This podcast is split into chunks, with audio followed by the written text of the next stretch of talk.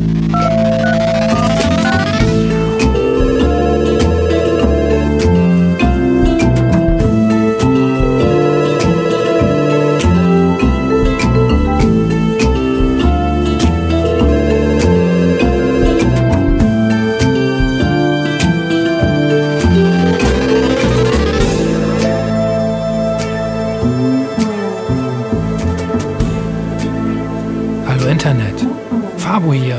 superlevel.de, dem charakterstärksten Online-Magazin für Indie-Games und Spieleentwicklung. Seid gegrüßt zur 14. Folge von Dumian. In diesem zweiwöchigen Call-In-Format spreche ich mit Menschen über Spielethemen, die ihnen am Herzen liegen. Wenn du mitmachen möchtest, kannst du mir bei Twitter at Dumiancast eine Privatnachricht oder an dumian at superlevel.de eine E-Mail zukommen lassen. Es reicht, mir deinen Vornamen und das Alter zu nennen. Das Thema erfahre ich erst bei der Aufnahme. Und ja, für die Aufnahme vereinbaren wir dann einen äh, persönlichen Termin. Apropos Thema. Traut euch ruhig mal auch eine unpopuläre, polarisierende Meinung zu vertreten. Ganz generell gilt übrigens, wenn jemand lieber anonym bleiben möchte, äh, respektiere ich das natürlich. Äh, lasst es mich einfach im Vorfelde äh, vor der Aufnahme wissen. Dann flunkern wir einfach beim Namen und beim Alter und verzichten auch auf eine Verlinkung im Artikel. Das ist überhaupt kein Problem. Solltet ihr also das Gefühl haben, das Thema ist euch womöglich selbst ein bisschen unangenehm und ihr möchtet nicht unbedingt im Netz groß damit in Verbindung gebracht werden, dann ähm, können wir gerne darauf zurückgreifen, euch dann äh, zumindest, was die Daten betrifft, zu anonymisieren. Für die heutige Folge unterhielt ich mich mit Alex, der das Gefühl hat, er sei inzwischen zu alt für Videospiele. Dann sprach ich mit Miriam, die viele, viele Stunden in die Charaktererstellung und Individualisierung äh, investiert. Dina will Horrorspiele mögen, kann sie aber nicht genießen. Michael berichtet aus Sicht eines Publishers über den Trend, dass sich Menschen für Redakteure oder Streamer ausgeben, die sie gar nicht sind, um auf diese Weise an Spielecodes zu gelangen. Zu guter Letzt regt sich Benjamin über Season-Pässe und Updates auf. Ich wünsche euch viel Spaß beim Zuhören. Hinterlasst gerne Kommentare, Likes, Tweets oder sonstige Spuren im Netz, die zu Dumian führen. Vielen Dank und jetzt viel Spaß beim Zuhören. Der erste Gast heute ist der Alex und der Alex ist 37. Hallo. Hallo Fabo. Alex, was hast du für ein Thema mitgebracht? Äh, meine Clickbait-Überschrift wäre, ich bin zu alt für Videospiele. Und wahrscheinlich wirst du mich fragen, warum das so ist. Oder warum ich das so Nee, eigentlich nicht. Ich kann es mir vorstellen. Ich meine, du bist 37, wir können das Gespräch beenden. nee, erzähl mal, wie kommst du auf das Thema? Ähm, ich habe gemerkt, dass sich äh, einiges so in meinem äh, äh, Videospiel, an meiner, an meiner Videospielfreude verändert hat äh, in den letzten Jahren so. Und äh, ich liebe diese, diese Kunstform weiterhin, die so Videospiele sind. Und ich könnte, glaube ich, nicht ohne, ähm, weil das hat ja. mich irgendwie, seitdem ich zehn bin oder so, irgendwie begleitet. Ähm, und ich höre, lese äh, noch extrem viel über Videospiele. Es fängt von Podcasten an und hört bei so Magazinen wie Edge, diesem UK-Magazin auf. Ähm, aber ich spiele nicht mehr so viel. Und ähm, ich, ich ja, hadere da mit mir, warum das so ist. Oder ähm, es ist ein Konflikt, äh, sehe ich da irgendwie. Ich mag dieses Medium so sehr, äh, ich spiele aber nicht äh, genug, habe ich das Gefühl. Ja. Ich hatte vor, vor zwei, drei Tagen hatte ich ein, ein, ja, ein sehr erschreckendes Erlebnis. Und zwar, ähm, ich habe, also Overwatch, kennst du vielleicht mhm. das Spiel? Ähm, ich habe, ich weiß gar nicht warum. Ich habe immer nur ähm, Standbilder gesehen, Screenshots und so weiter. Ähm, aber nie tatsächlich ein Video halt mit dem Gameplay. Ähm, es kam irgendwie nie dazu. Und dann ähm, irgendwie äh, flatterte bei, bei äh, Twitter meine Timeline ein, ein Video. Ähm, da ging es irgendwie um äh, Sexismus, bla bla. Und dann hat irgendwie eine Spielerin irgendwie super tough reagiert auf einen Typen, der sehr sexistisch äh, halt am Start war. Und, äh, und die hat dabei gespielt das Spiel und mir wären fast die Augen explodiert, weil ich dachte, wie kann die diese taffe Diskussion führen mit diesem Arschloch und das Spiel so geil spielen, äh, was ich auch, wenn ich mich super konzentrieren würde und alles ausblenden würde, ich wäre maßlos überfordert. Weil das halt so schnell ist und so actionreich und so bunt und geballer und laut. Und da dachte ich, heilige Scheiße, äh, jetzt ist der Zeitpunkt erreicht, wo du einfach gewisse Sachen nicht mehr spielen kannst. Äh, hast du da, hast du da Erlebnisse gehabt in der letzten Zeit, dass du einen Titel mal angegangen bist und dann gemerkt hast, okay, das geht einfach nicht? Ich vermeide, sagen wir mal so, Titel, die mich irgendwie in eine Konkurrenzsituation stellen oder wo ich irgendwie äh, äh, öffentlich scheitern kann. Ähm, nicht, weil ja. das jetzt irgendwie peinlich wäre mir, sondern einfach, weil das nicht so ein, meine Art von Titel und Spielen sind, die ich spiele. Ähm, aber dieses, dieses Thema Scheitern ist äh, recht, recht dominant. Also ähm, wenn es ein Spiel für mich nicht schafft, gleich in wenigen Minuten irgendwie so alles zu bieten, was es kann, dann ja. finde ich das schon irgendwie ein Downer. Ja, dann, dann fühle ich mich schon irgendwie nicht gut aufgehoben und ähm, denke mir irgendwie so, ich könnte meine Zeit anders oder besser nutzen. Und ähm, ich ärgere mich dann über den Gedanken, ähm, weil wenn ich mir dann, wenn ich mich bemühe und diese Zeit investiere, dann, dann lohnt sich meistens auch. Also ich spiele nicht extrem lange, ja, also das sind echt nur noch wenige Stunden eigentlich. Ich habe keine so Sessions mehr, wie man das früher gemacht hat. Ähm, aber äh, also wenn, wenn mich ein Spiel irgendwie gleich scheitern lässt und ähm, ich Sachen wiederholt spielen muss, dann, dann nervt es mich meistens schon. Ja, ja, ja. Das mit dem äh, Kompetitiven und mit dem Scheitern können ähm, ist bei mir auch so. Äh, wobei ich gestehen muss, das war bei mir auch schon vor 20 Jahren so, weil ähm, ich weiß nicht, kannst du mal vielleicht gleich erzählen, wie es bei dir war. Ich war nie ein besonders guter Spieler. Ähm, ich habe immer viel Spaß gehabt. Ähm, und äh, konnte mich auch so in Gruppen, wenn es um so also so ähm, Offline äh, Multiplayer und Couch äh, Multiplayer und so ging, mich immer gut integrieren. Aber ich habe eigentlich nie äh, auf dem Treppchen gestanden. Äh, und, ah, und dann gerade als es dann so ins Online Online Gaming überging, ähm, habe ich das auch eher gemieden, weil mir das dann unangenehm war. Ähm, hast du das Gefühl, ähm, dass du äh, also warst du früher besser in gewissen Spielen? Merkst du das, dass du schlechter geworden bist? Äh, nee, geht mir eigentlich nicht so. Äh, ich, äh, fühle mich immer noch recht wohl so in Jump'n'Runs und denke mir so, die kannst du eigentlich heutzutage nur spielen, weil du früher früh dabei warst. Also da hat man eine gewisse Fingerfertigkeit gelernt, ähm, die ich, äh, wo ich mir jedes Mal denke, wenn du als Kind nicht gespielt hättest, wärst du nie so gut da drin. Ähm, und ich fühle mich sicher, ja, ich fühle mich sicher in Videospielen. Ich fühle mich auch nicht verloren oder überfordert oder so, sondern es ist vielmehr ähm, so dieses Zeitinvestment auf der einen Seite, dass ich äh, sage, ähm, ich, ich kann, was müsste mir ein Spiel geben, dass ich da 20 Stunden reinstecke? So, wie wie wie großartig ja, ja. kann dieses Erlebnis sein? So und ich weiß nicht, als wir 20 waren oder so, da hatte man halt dieses berühmte viel Zeit, wenig Geld und jetzt ist es, also jetzt hat man immer noch nicht viel Geld, aber man hat zumindest, man kann sich ein Spiel leisten äh, und hat keine Zeit mehr. Ähm, oder ich ich ich, ich denke mir zumindest die Zeit, die ich in ein Videospiel stecke, steht in starker Konkurrenz mit diesem ganzen anderen Medienüberangebot. Und ich ja, bin ja. immer sehr froh, wenn Spiele extrem kurz sind. So, also letzte, was ich durchgespielt habe, war Firewatch. Und das ist echt ein überschaubarer Rahmen gewesen. Und das, die Leute haben geschrieben, das habe ich an einem Abend durchgespielt. Also ich war eine Woche beschäftigt, ja. Also das ist so, äh, äh, ähm, da ist es so, ist so wild, weil man vertrödelt halt so viel Zeit in anderen Dingen.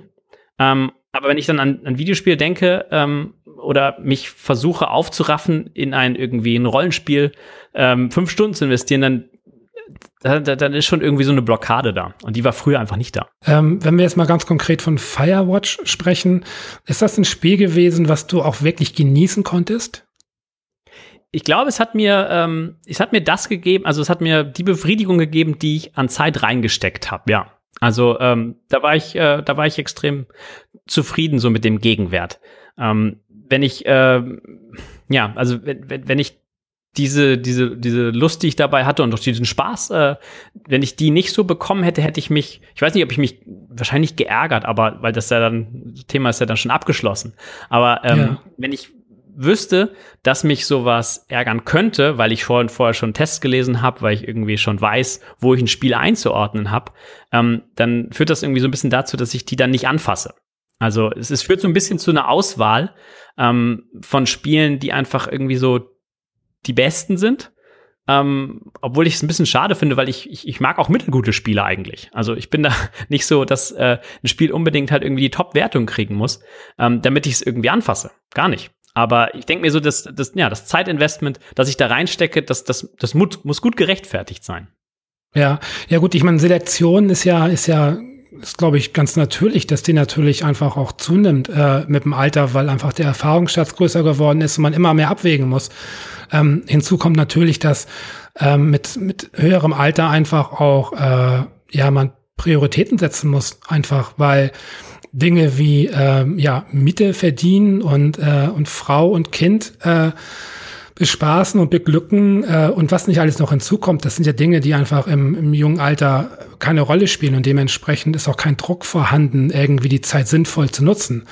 Ähm, ich, ich, Hast du? Ja. ja. Stell gerne deine Frage, aber äh, also ich würde nur kurz reingrätschen und sagen irgendwie, ich habe irgendwie gemerkt, glaube ich, für mich, dass Videospiele ein nicht so schnelles Medium sind, wie ich es gedacht habe, dass es ist wahrscheinlich. Also ähm, ich meine, wir kennen ja alle unseren Alltag und wir wissen irgendwie, womit wir uns beschäftigen. Und ich meine, das Angebot ist halt so stark, es hat halt so stark über, äh, Überhand genommen, also an, an YouTube, Netflix und Zeug, ähm, dass, dass, dass die Alternativen halt sehr, sehr groß sind. Und Videospiele sind, waren für mich auch immer so Sachen, die ich mal irgendwie zwischendurch gemacht habe. Und ich habe irgendwie gemerkt, dass irgendwie 10 Stunden oder 20 Stunden nicht mehr einfach zwischendurch sind, sondern das ist halt irgendwie ja, ja. ein Haupthobby. Also ein Problem, was ich bemerke im Alltag, ist einfach, dass die, die Beschallung äh, so extrem geworden ist. Ähm, also auch Social Media. Ne? Ich habe halt eigentlich immer ein, ein Twitter-Fenster offen. Mhm. Ähm, und wenn es halt nicht auf dem Desktop offen ist, dann bin ich unterwegs und habe ganz oft äh, Twitter auf dem Handy halt an. Ähm, und dann gibt's Facebook und dann gibt's Spotify und dann gibt's Podcast. Also mein Tag ist eigentlich extrem selten ohne Beschallung. Mhm. Das geht inzwischen so weit, ich gehe ins Bett und lasse mich zum Einschlafen auch beschallen. Ähm, und dadurch, dass natürlich irgendwie so viel auf einen einprasselt äh, von allen Seiten, ähm, ist mein Empfinden, dass ich dann irgendwie, wenn ich spiele, dass ich dann eigentlich von dieser gesamten Beschallung, die den ganzen Tag auf mich irgendwie einprasselt, von der er weg will und dementsprechend eher was ruhigeres suche. Mhm. Ähm, ist, das, ist das bei dir auch so ein Phänomen, dass du eher die Spiele jetzt wählst, um auch zu entspannen? Ja, ist interessant. Also, äh, was ich bemerkt habe bei mir ist so, dass ich unheimlich gerne VR spiele im Moment. Das mag damit zu tun haben, dass die Spiele sehr kurz sind, sind ja alles Demos mehr oder weniger, die es äh, dafür gibt. Das sind ja keine wirklich langwierigen Spiele. Ähm, also Resident Evil ist jetzt mal so das erste längere, würde man vielleicht sagen, was man in VR spielen kann, aber vieles halt Demo-Zeug oder halt spiel mal hier eine Runde den Sport in VR. Und es hat halt den Vorteil, ähm, dass man halt nebenbei eigentlich nichts anderes machen kann. Dass du eigentlich nicht genau. abgelenkt werden kannst. Und ähm, auch so die, die Schönheit von so einem Podcast-Gespräch zum Beispiel, ich könnte jetzt nicht nebenbei nichts anderes machen. Ähm, ist immer so eine, so eine ruhige Stunde, die man dann irgendwie mit Podcasten verbringt beispielsweise, weil man immer, immer dieses, ähm, man könnte viel mehr und viel andere, viele mehr andere Dinge machen. Ähm, und, und, und ja, ich glaube, Videospiele gehen da auch so ein bisschen, also ich, vielleicht sehne ich mich auch so nach einer Zeit zurück, wo es das nicht gab, wo ich halt einfach irgendwie am Ende eines Abends so um 1 Uhr, 2 Uhr nachts sagen kann, ich habe jetzt nichts anderes seit 18 Uhr gemacht, als ein Videospiel gespielt. So, und ich weiß nicht, ob die Welt irgendwie äh, implodiert ist um mich herum oder was, weißt du, was irgendwie auf welchen News-Seiten passiert ist, sondern ähm, ich habe einfach nur irgendwie für acht Stunden dieses Spiel gespielt. Und das, das, das gibt's bei mir nicht mehr. Das ist vielleicht auch extrem unpraktisch und, und ich, ähm, vielleicht will man das auch heutzutage nicht mehr so ähm, erleben, aber, aber ich sehne mich vielleicht ein bisschen danach zurück an, an solche Abende. Ja, ja. Äh, wie du schon sagtest, also Spiele konkurrieren ja mit, mit ganz vielen anderen äh, Medien. Also nehmen wir auch mal Netflix, nur mal so als Beispiel oder generell Serien. Also vielleicht kennst du das auch. Ich habe eine Liste mit Serien, die ich abarbeite. Mhm. Äh, weil ich gucke dann irgendwie, okay, da fehlen mir noch äh, zwei Folgen, da fehlen mir noch zwei Staffeln und drei Folgen. Und ich habe das Gefühl, ich muss die ganzen Serien abarbeiten. Was natürlich absurd ist, weil das hat nichts mehr mit Entspannung zu tun oder das hat nichts mehr mit, mit Relaxen und Freizeit zu tun, sondern das ist schon fast ein Stress, ein Stresshobby, obwohl es eigentlich gar nicht nötig ist. Man kann es ja auch ignorieren. Ist es bei dir auch so, dass alle Medien irgendwie ähm, so aufeinander auf dich einprasseln und du dann dementsprechend auch dich jedes Mal wieder neu entscheiden musst, was du jetzt konsumierst?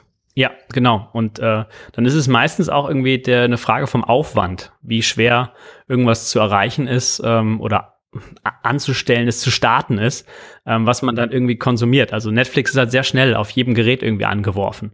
Und ein Videospiel bedarf halt oft schon, dass ich irgendwie im Familienumkreis, auch wenn die Kinder schlafen oder so, dass ich halt irgendwie nur ein, äh, ein Kopfhörerohr äh, bedecke, so dass ich höre, was irgendwie um mich herum passiert und das äh, und dass das ein gewisses Setup erfordert und dass das ähm, dann dazu führt, dass ich sage, okay, dann schaue ich lieber noch eine Serie, als dass ich irgendwie ein Spiel anspiele. Auf der anderen Seite ähm, habe ich mich, äh, ich versuche mich ein bisschen frei zu kämpfen und sage irgendwie, es ist nicht schlimm, wenn du nur ein Spiel 20 Minuten spielst oder wenn du irgendwie nur mal eine halbe Stunde das ausprobierst und dann ähm, und dann es nicht abschließt, obwohl ich äh, mit diesem Spiele beenden halt auch äh, definitiv ein Problem habe, weil ich es gerne öfters machen würde.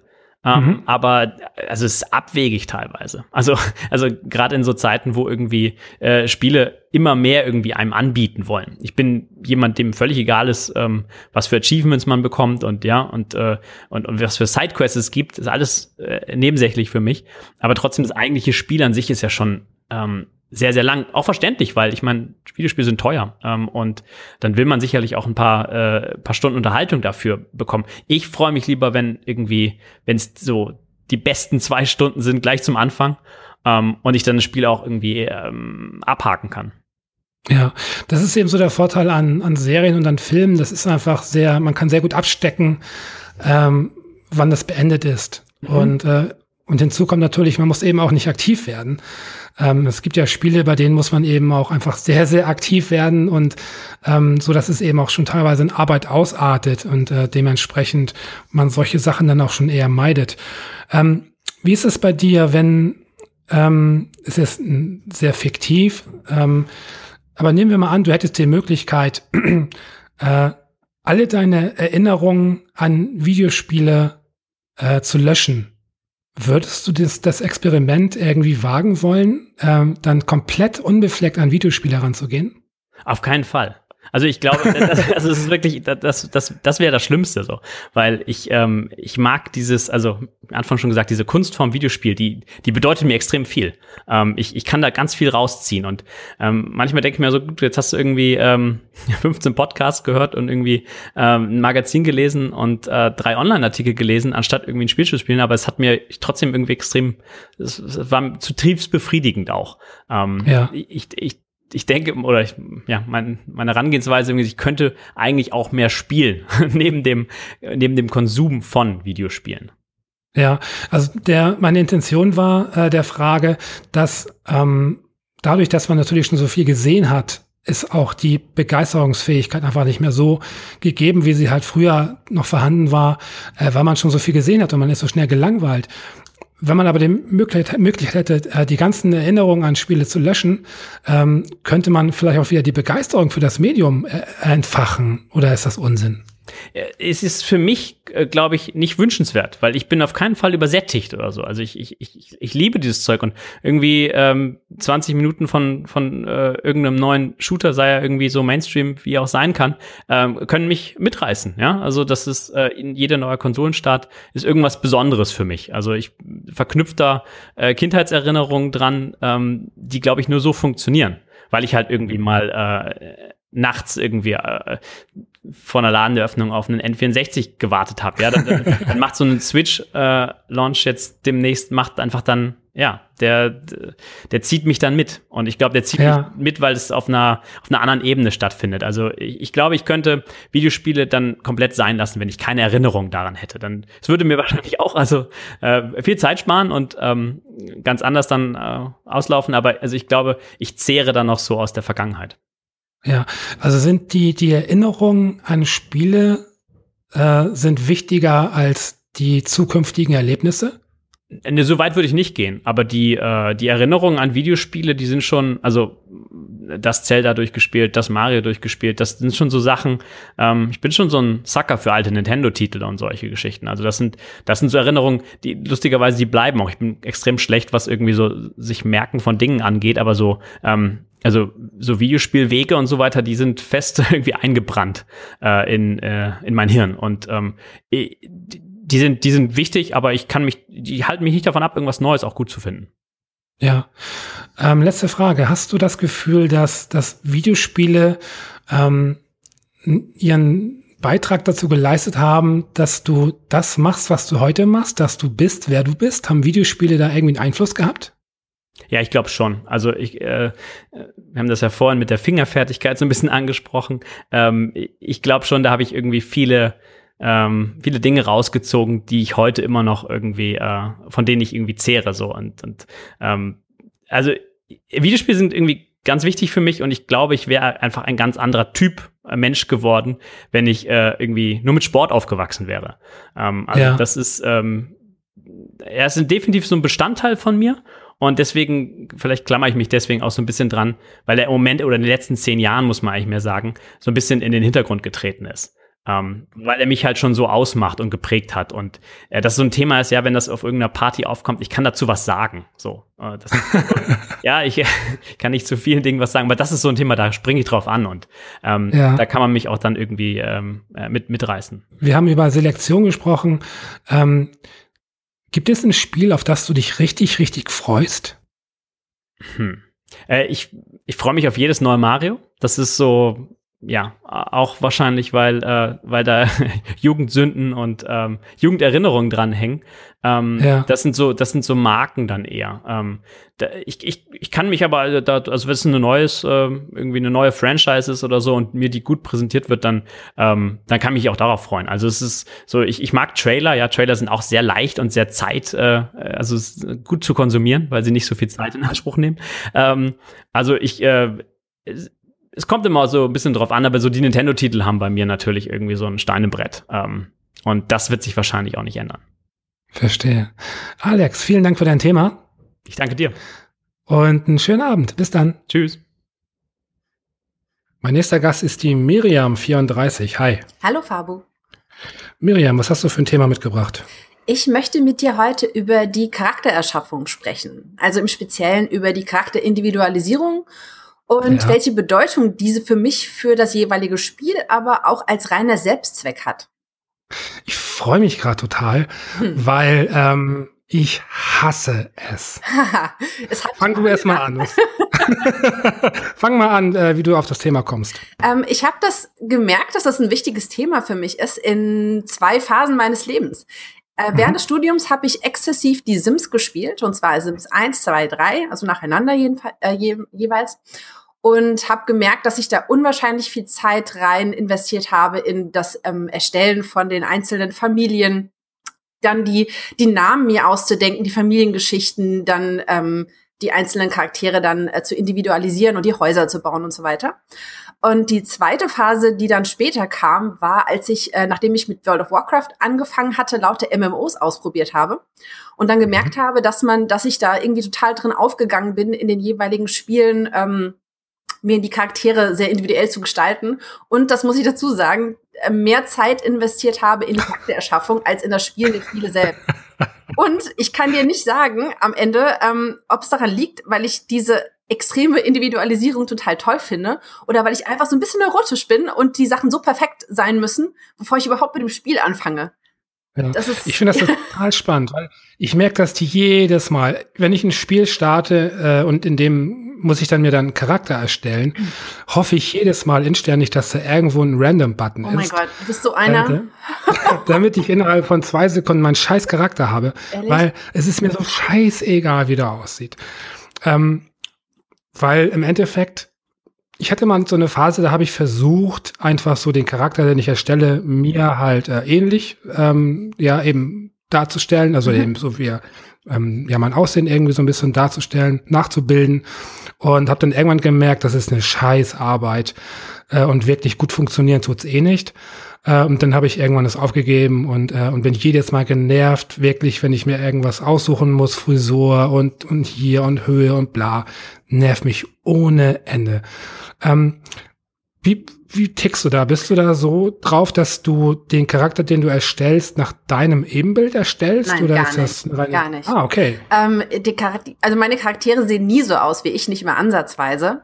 Ähm, ja, und ich habe da manchmal dann so ein, so ein Gefühl, also wenn ich eine bestimmte Klasse mir aussuche oder Rasse mir aussuche, dann habe ich so ein Bild im Kopf, wie das auszusehen hat und dann fange ich so an, so ein bisschen hier, so okay, dann ähm, passe ich die Hautfarbe an und vielleicht noch dann das Muster und ähm, das hat so exzessive Formen genommen. Ich weiß nicht, kennst du Guild Wars 2? Sagt das dir was?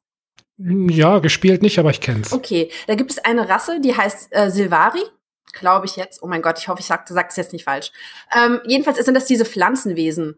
Und diese Pflanzenwesen sind, man kann sich komplett im Detail verlieren. Also man kann sich eine Haupthautfarbe, eine sekundäre Hautfarbe aussuchen. Man kann sich aussuchen, ab in welcher Farbe man im Dunkeln leuchtet. Dann hat man noch ein Hautstrukturmuster. Man kann sich die ähm, äh, äh, Augenfarbe aussuchen und die Augenform und die Ohrform und die oh Frisur. Oh und ich habe da wirklich mal vier oder fünf Stunden verbracht, Ach. um mir den Charakter zusammenzustellen.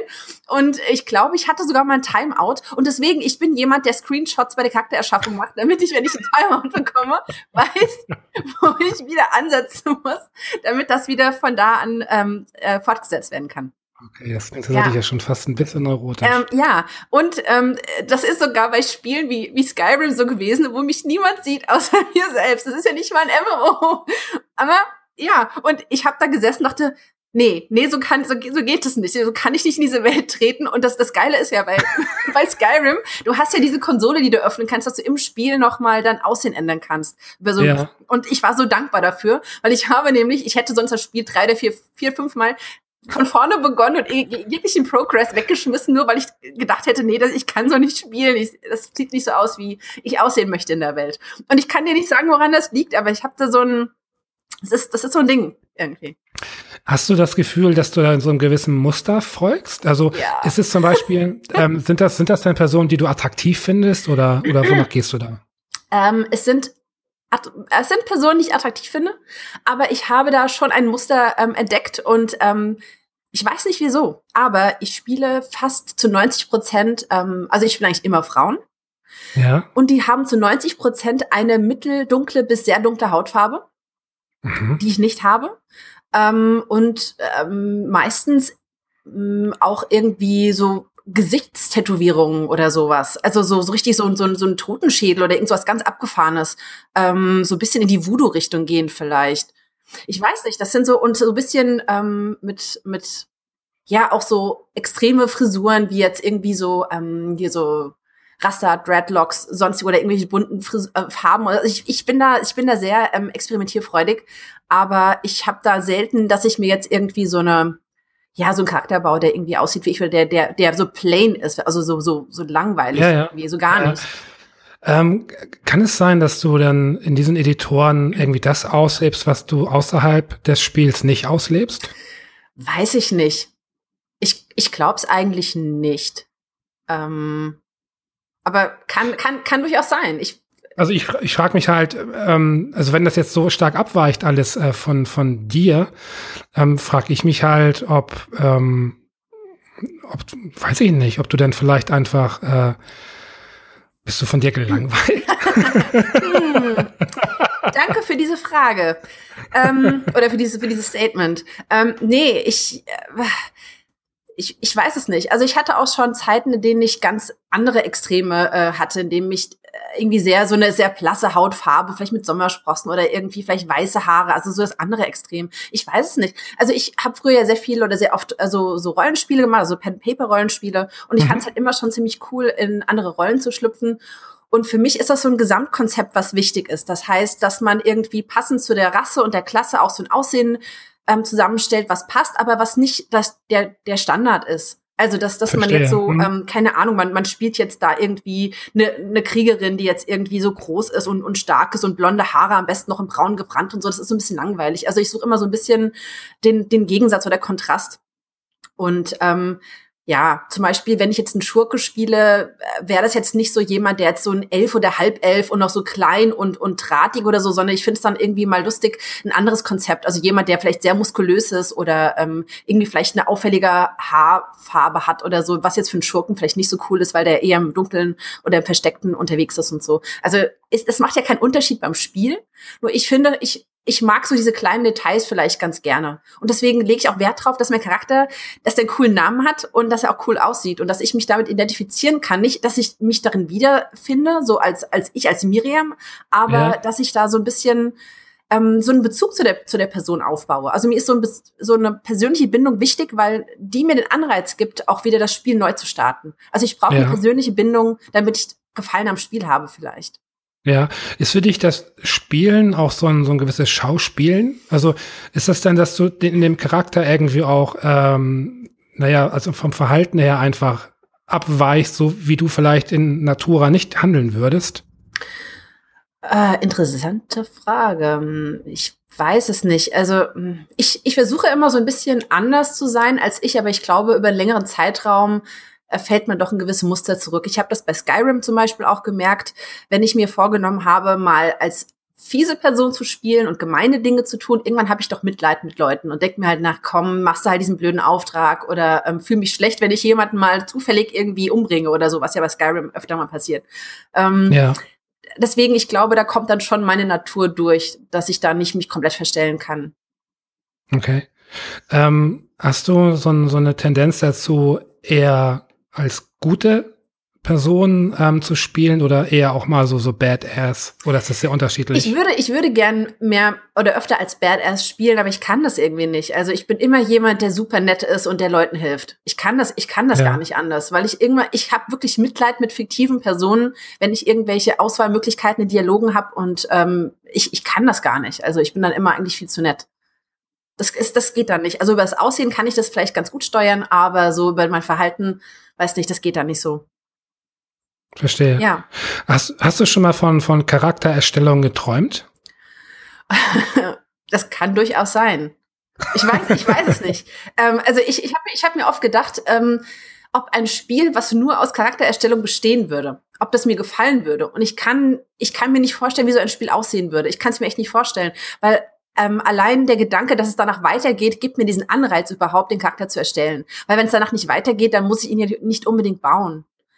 Aber ja, ich, ich denke mir halt so, na ja, aber wenn ich nicht wirklich viel spiele und mehr Zeit in die Charaktererstellung ähm, investiere, dann würde es ja eigentlich reichen. Aber ich, ich kann es ich kann's ja nicht sagen. Ja, ich musste gerade spontan an so einen Traum denken, in dem man zum Beispiel vorm Spiegel steht und dann einfach sich selbst einfach in seinem äh, Editor eben einfach hm. äh, live dann verändern kann. Ähm, nee, sowas hatte ich noch nicht. Ja, okay. Ja, ich musste daran denken, weil ich habe mal geträumt, ich sei Photoshop. und äh, aber egal, anderes Thema. Ähm, ja, das kann man, kann man ruhig mal träumen. Kann man, kann man machen. Kann man machen ja. ähm, wenn ein Spiel ähm, kein Charaktereditor hat, bist du dann enttäuscht? Nee, also es gibt Spiele, ähm, die fallen so eine gewisse Ausnahmekategorie. Also bei Adventures erwarte ich nicht, dass ich einen Charakter mhm. habe, den ich individualisieren kann. Mir ist das völlig, genau. völlig egal, wie der aussieht, weil ich, ich spiele ja quasi nur eine Geschichte nach, muss Rätsel lösen, um eben diesem Pfad der Geschichte zu folgen und am Ende irgendwo rauszukommen. Das ist in Ordnung.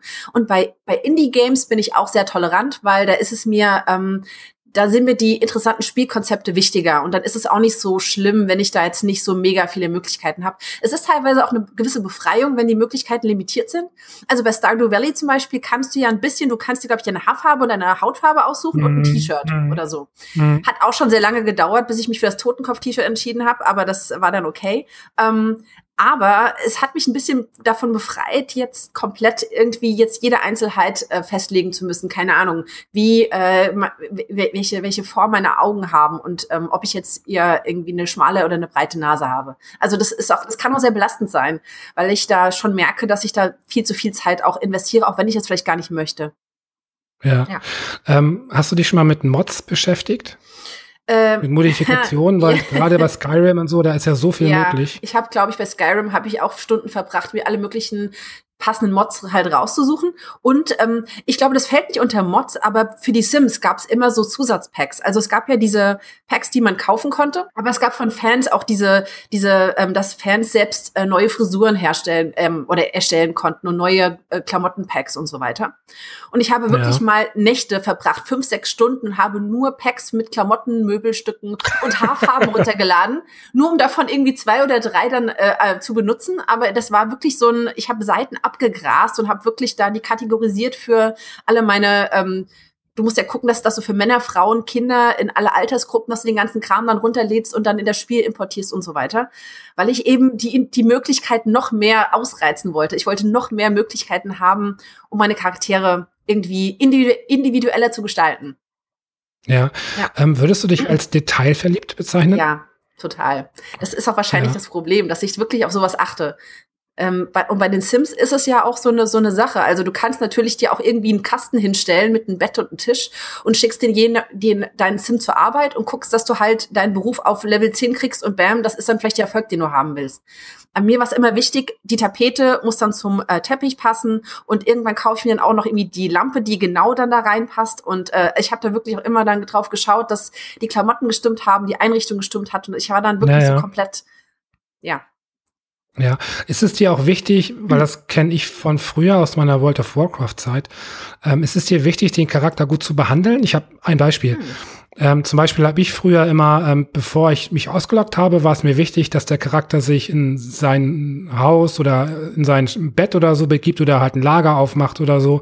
Und erst dann konnte ich das Spiel beenden, äh, weil ich mir dachte, so, ich kann den ja nicht einfach irgendwo in der Stadt auf der Straße stehen lassen, sondern der muss ja dann schon irgendwie auch sein Leben weiterführen, wenn ich nicht da bin, theoretisch. Das ist ein super interessanter Gedanke. Ähm, das habe ich nie gemacht. Also ich, ich logge mich da aus, wo ich gerade bin und denke mir, oh super, dann kann ich das nächste Mal direkt hier weitermachen. Auch noch, Sehr interessant, hätte ich jetzt nicht gedacht. auch noch auf dem Flug hier mitten im Flug, äh, das ist auch okay, kann ich mich ausloggen, ist kein Ja. Problem. Ich weiß nicht, also ähm, ja.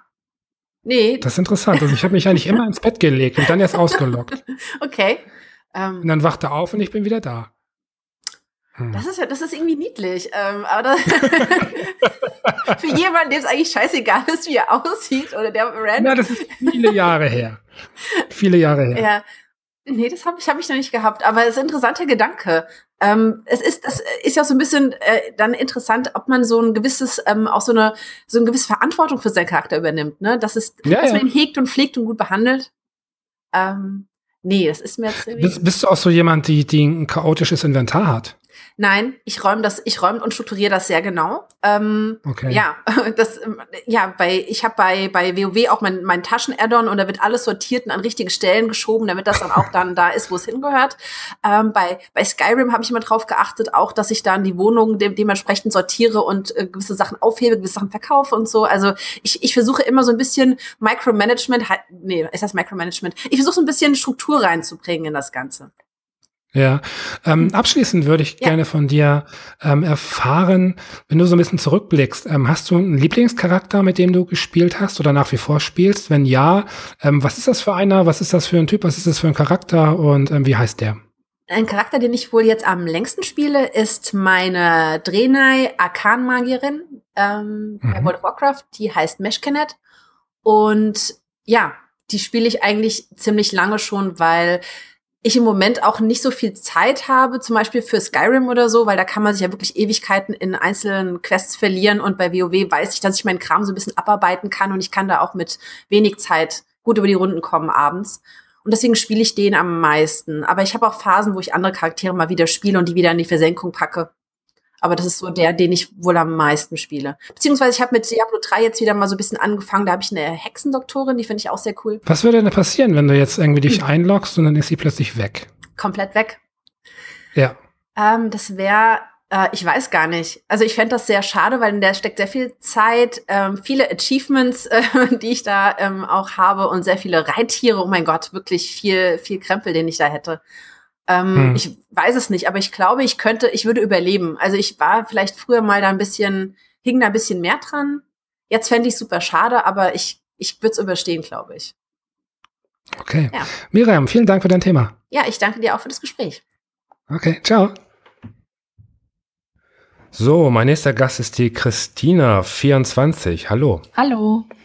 Christina, was hast du für ein Thema mitgebracht? Ähm, ich würde gerne über Angst reden, beziehungsweise über Horrorspiele. Ja. Ich bin nämlich ein richtig großer Angsthase und das gefällt mir gar nicht. Also es gibt jetzt aktuell zum Beispiel Resident Evil 7 oder so Spiele wie Soma, die Ja. total großartig sind oder was ich so gehört habe, ziemlich großartig sein sollen, Ja, ja. die ich aber nicht spielen kann, weil ich viel zu große Angst habe. Ähm, probierst du es denn oder, oder lässt du es inzwischen komplett aus? Äh, ich probiere es immer noch, aber meistens sitze ich dann da und denke mir so, okay, ich habe jetzt irgendwie zu große Angst weiterzugehen, weil, also das Problem ist nicht, dass ich einfach ähm, generell Angst habe, sondern dass ich Angst Ja. vor dem Erschrecken habe, weil jedes zweite Horrorspiel oder noch mehr verwenden Jumpscares. So, und ich habe einfach keinen Bock, mich die ganze Zeit zu erschrecken. Ja. Das heißt, es ist für dich dann einfach auch wirklich unangenehm. Ja, ein bisschen. Also du, du kann, okay, also man kennt das so, also es gibt ja so super viele Jumps, äh, Jump, nee, wie heißt es nochmal? Was habe ich das Wort vergessen? Jump, was? Ja. Jumpscares, genau.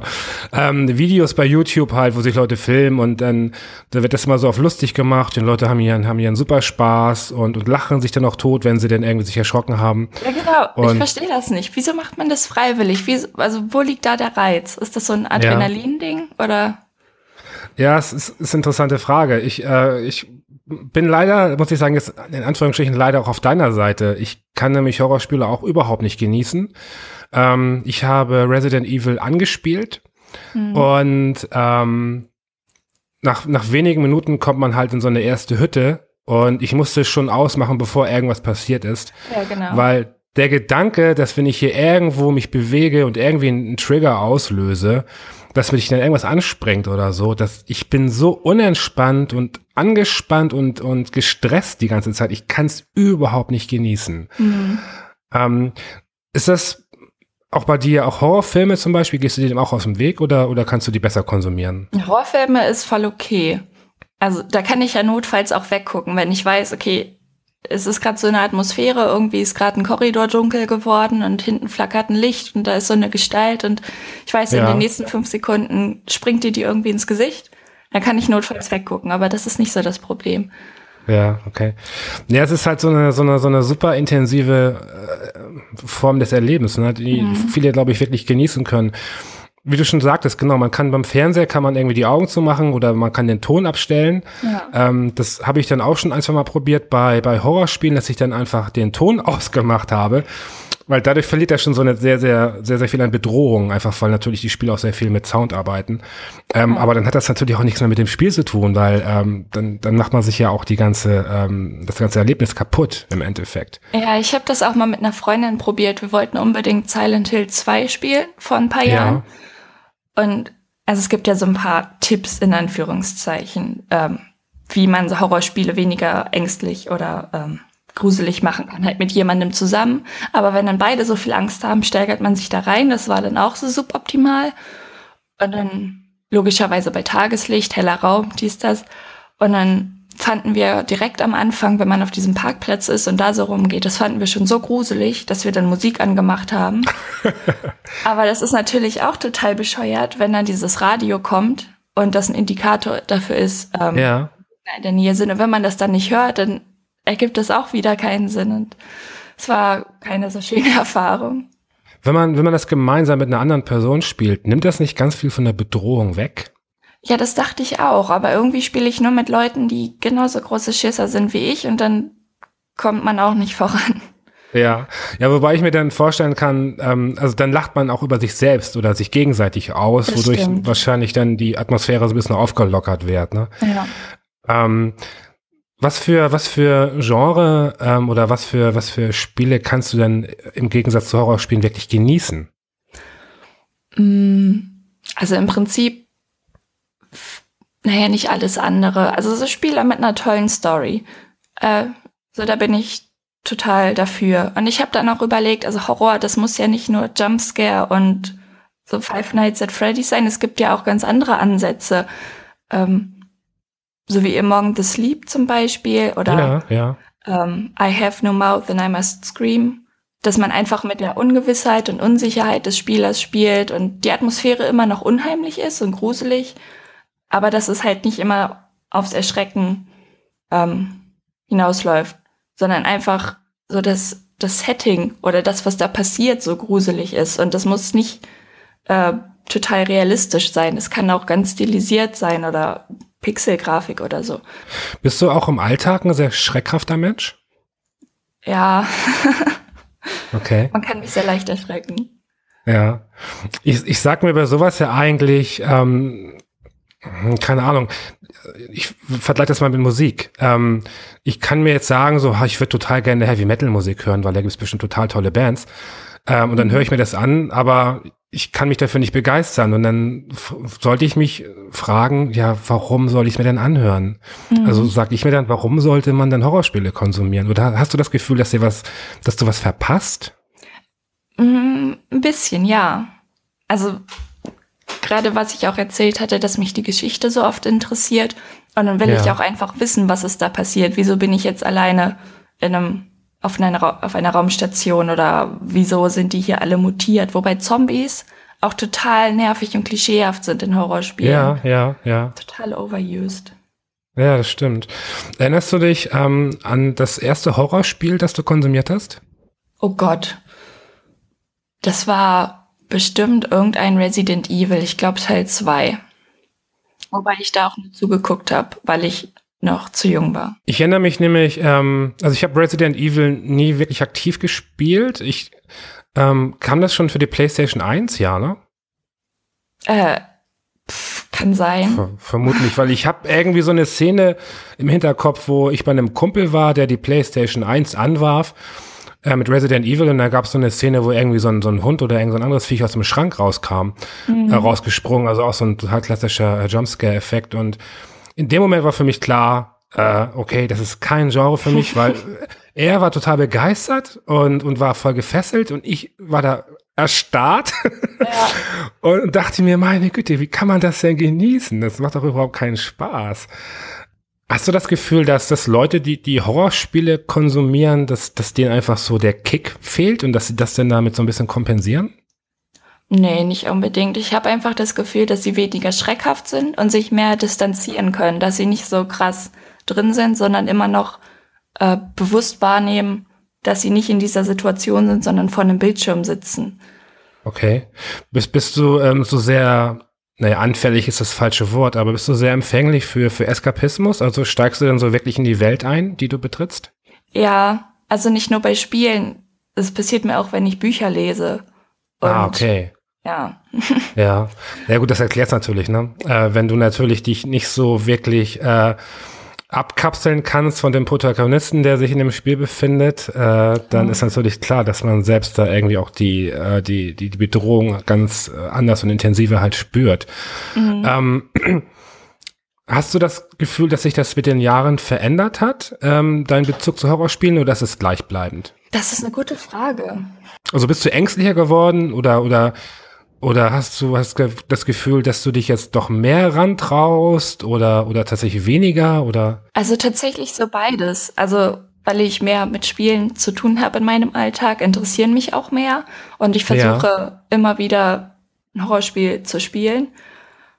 Ähm, aber vielleicht liegt es tatsächlich daran, wenn man erwachsener wird, dass man merkt, was es alles für gruselige, bedrohliche Sachen auf dieser Welt gibt, dass man ängstlicher wird. Ähm, also es ist so eine Mischung. Ich bin interessierter daran, aber trotzdem immer mehr abgeneigt, sie selbst zu erleben. Also selbst zu spielen. Ja. Gucke ich lieber ja. irgendjemandem dabei zu, dann kann ich es immer noch genauso erleben. Beziehungsweise so halb genauso. Aber das reicht mir dann teilweise auch.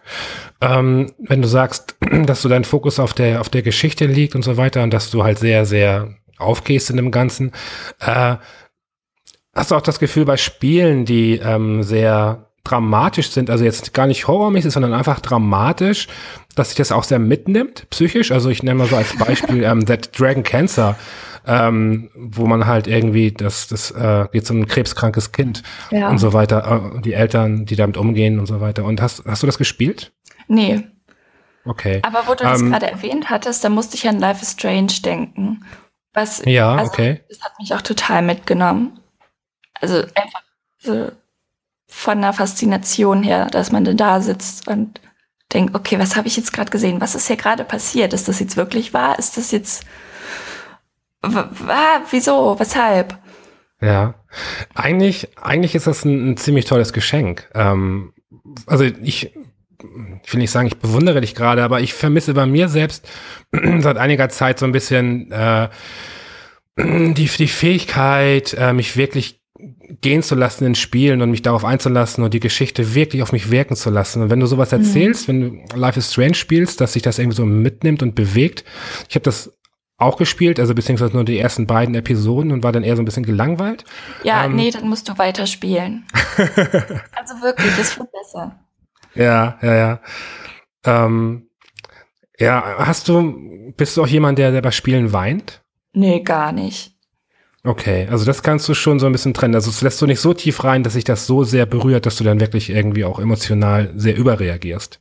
Nee, also eigentlich überhaupt nicht. Es ist tatsächlich nur, dass ich, was Angst angeht, irgendwie total ja, okay. überreagiere. Gibt es so ganz konkrete Sachen, vor denen du Angst hast?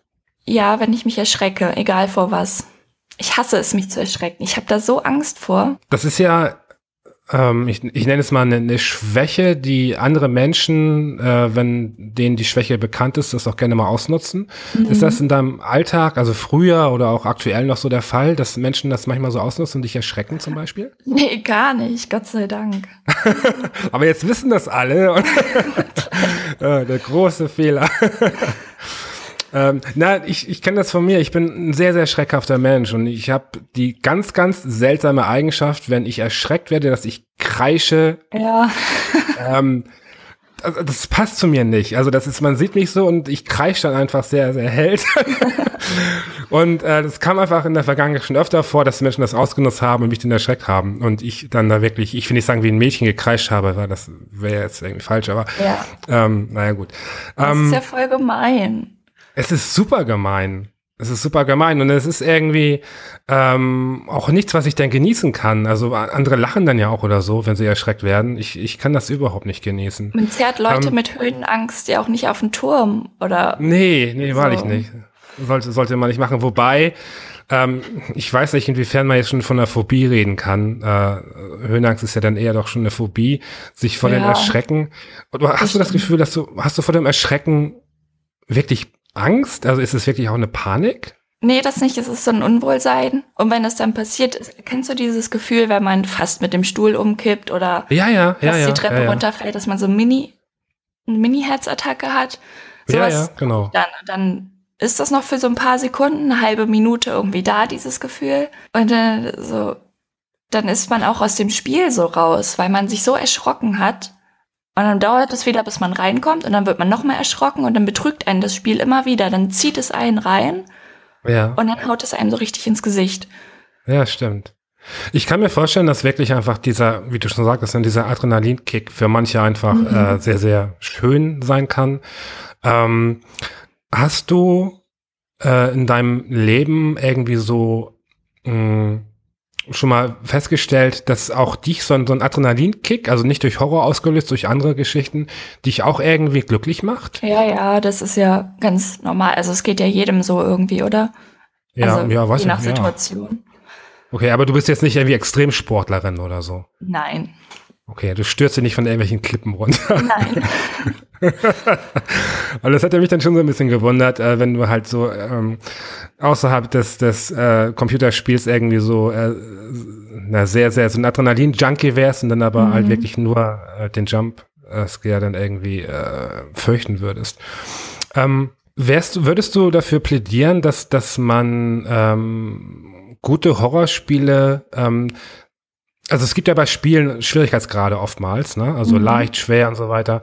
Äh, wärst du vielleicht dafür, dass man auch so ein bisschen äh, den, den Horror äh, steuern könnte, dass man zum Beispiel sagt, einfach die Jumpscares raus, aber wahrscheinlich ist das ganze Spiel dann kaputt, ne? Das kann sein. Also es wäre auf jeden Fall eine ziemlich coole Idee. Ich weiß, dass es sowas bei Silent Hill, glaube ich, gibt, wo du dann Rätsel und Action-Sequenz so ein bisschen anpassen kannst, dass du da unterschiedliche Schwierigkeitsgrade einstellen kannst. Ja, das wäre eigentlich ja. richtig cool. Muss man halt gucken, wenn man, ja. sein, wenn man jetzt ein Five Nights at Freddy's hat und da die Jumpscares rausnimmt, dann ist der Witz halt weg. Ähm, dann ist das Spiel halt tatsächlich zerstört, aber bei anderen geht das bestimmt.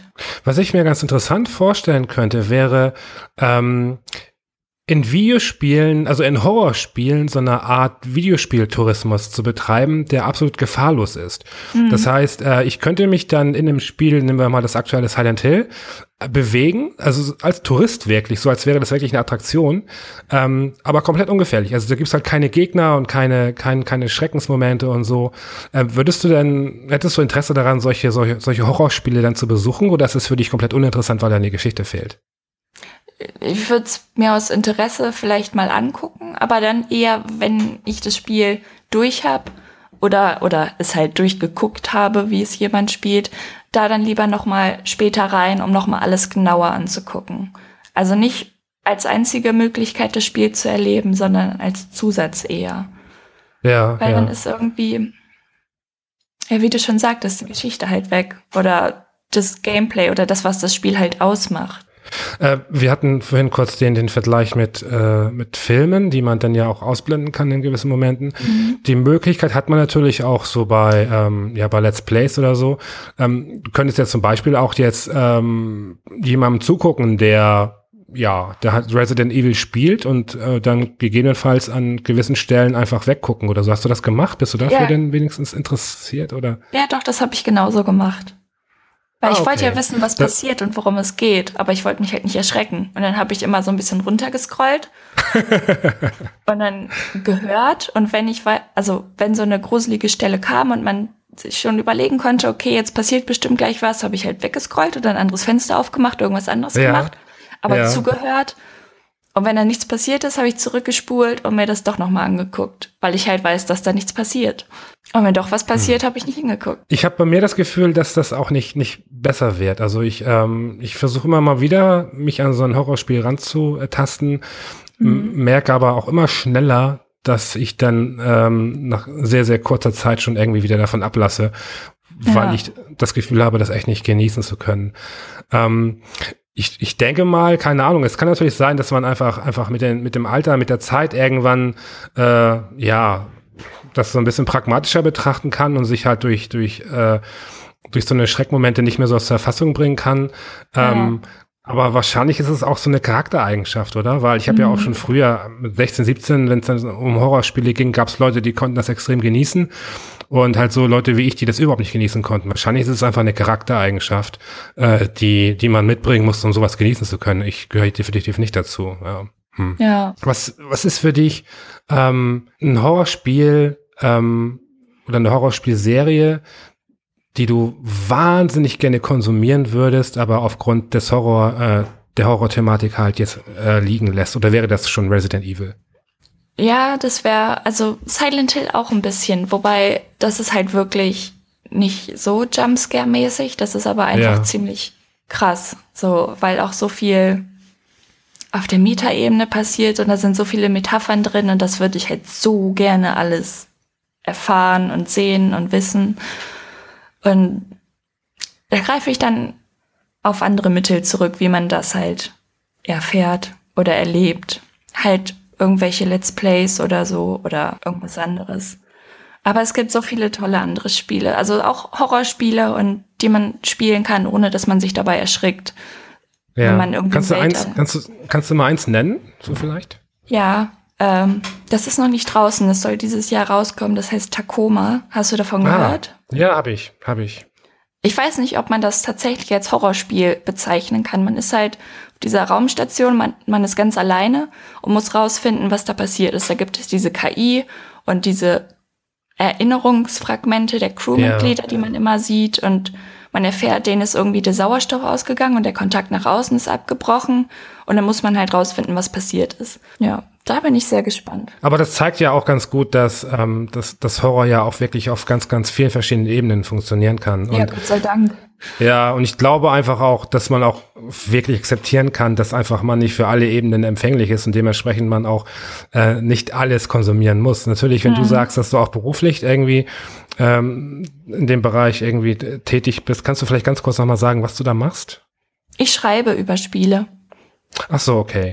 Ja gut, dann will man natürlich auch besonders gut informiert sein. Äh, Ja, das wäre schon von Vorteil.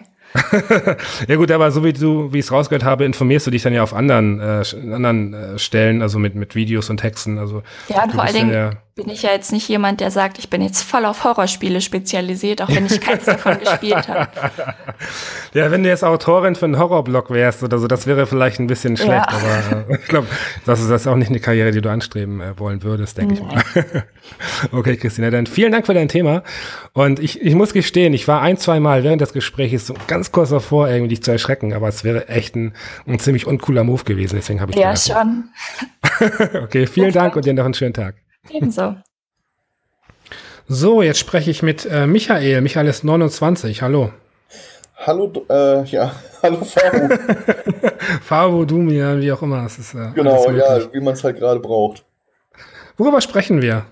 Über Faker News. Also beziehungsweise, nein, News Faker, Faker, ha, Fake Newser müsste man eigentlich sagen. Okay. Äh, kannst du mal sagen, ich, jetzt ganz spontan habe ich so ein bisschen äh, das, die Schwierigkeit, das so auf Gaming zu münzen, aber erzähl doch mal, fang mal an. Naja, ähm, ich sag mal so, äh, Fakes gehen uns ja im Moment alle an, gefühlt. Aber ähm, witzigerweise ist es auch in der Spielebranche gang und gäbe, dass es sehr, sehr, sehr, sehr, sehr, sehr, sehr viele Fakes gibt. Und zwar in Form von vermeintlichen YouTubern oder Leute, die sich für Redakteure ausgeben.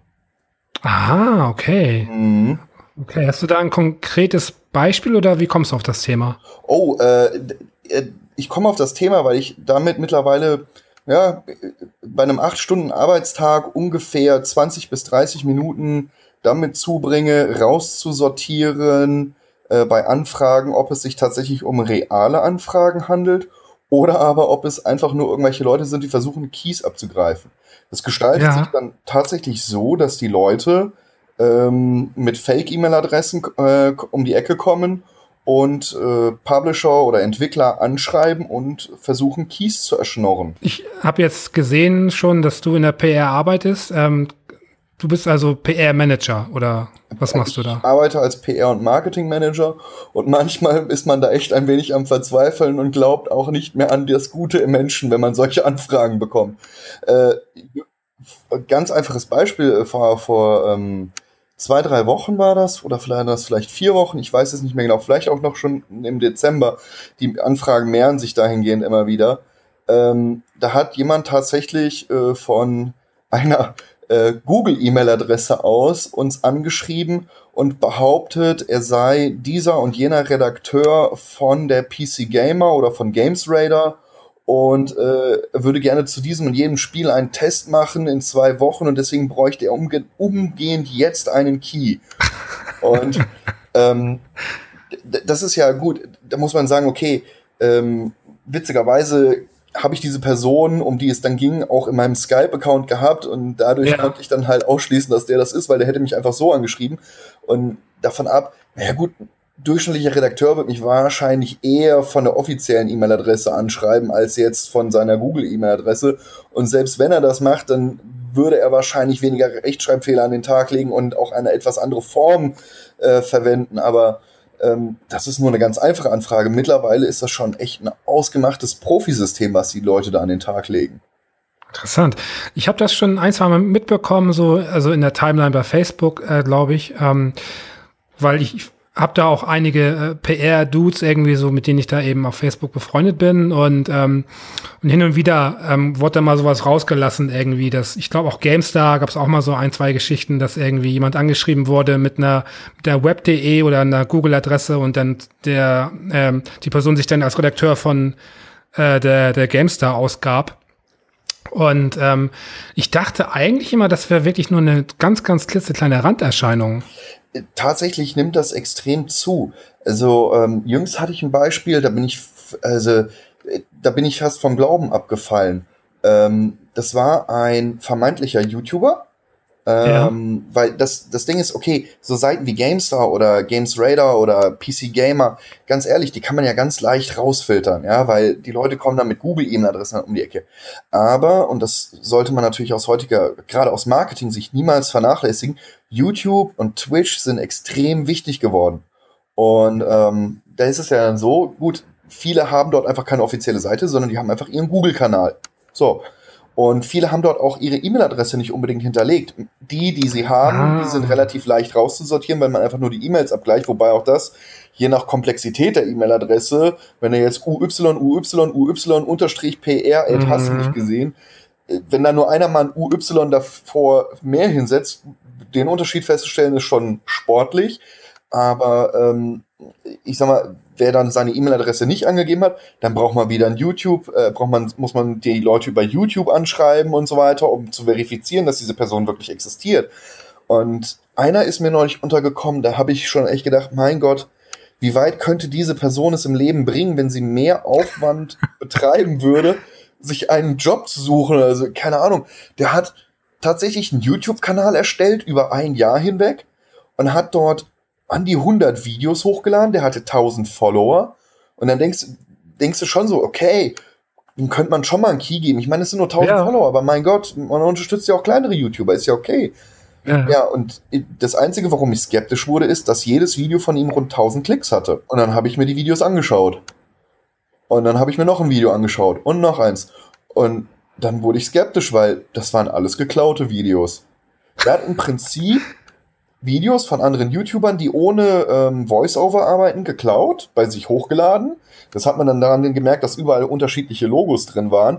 Und wenn man ja, nach diesen ja. Logos spezifisch gesucht hat, konnte man dann feststellen, okay, das ist eigentlich ein anderer YouTube-Kanal. Ähm, und hat dann mit Clickbots oder sonstigen Maßnahmen die Videos in den Klickzahlen nach oben getrieben, um so einen vermeintlichen glaubwürdigen Channel auf die Beine zu stellen. Das ist ganz schön aufwendig. Ja, äh, ich sag ja, wenn der sich mal anstrengen würde, der würde sowas von reich werden. Das ist erstaunlich. Ähm, ich kann mir ja nicht vorstellen, dass das irgendwie, ähm, also so, so wirklich so, so, so mafiöse Strukturen hat, irgendwie, dass äh, wirklich Leute da tausende Keys abgreifen, weil das würde ja doch schon zu sehr auffallen. So ähm, meiner Empfindung nach sind das eher so ein paar Kids oder so, oder was denkst du, was für Menschen nee, sind das? Leider nicht, leider nicht. Das ist tatsächlich, ähm, das Ganze hat schon mittlerweile eine Art System angenommen. Ähm, mhm. Und zwar verwenden die diese Keys in der Regel selber nicht. Das heißt, diese Keys enden an ganz anderer Stelle, zum Beispiel ähm, auf dem, was ich meine in der Branche allgeme allgemein als Graumarkt ähm, dargestellt wird. Das heißt, so solche Seiten wie G2A oder Kinguin, wo die Leute ihre ja, ja. prinzipiell weiterverkaufen können. Und äh, das sind meistens auch keine äh, händisch geschriebenen E-Mails mehr, sondern das hat automat das sind einfach Bot-E-Mails und die greifen am Ende nur noch die Keys ab und stellen die dort rein. Ähm, da gibt's auch Berichte, keine Ahnung, bei Polygon oder so, wo äh, einige Leute, die dann auch offen zugeben, dass sie das genauso machen, äh, die verdienen sich damit ihren Lebensunterhalt. Und ich weiß nicht, ich weiß gerade nicht mehr, wie das Studio hieß. Es sind, ähm, die haben so eine Art, so, so, so ein Taktikspiel gemacht und die sie haben nämlich auch dann so ein Postmortem dazu geschrieben. Das fand ich sehr interessant, wo sie auch, die haben einfach Keys an solche Leute rausgegeben, an YouTuber, weil sie dachten, naja, kriegen sie ein bisschen Coverage. Und am Ende kam aber nichts bei rum und dann haben sie das ganze System mal selber ausprobiert, indem sie einfach nur behauptet haben, irgendein YouTuber zu sein. Und die kamen am Ende von 60 E-Mails auf satte 50 Keys. Wow. Also, das ist wirklich scheinbar ein Geschäftsmodell geworden und ich.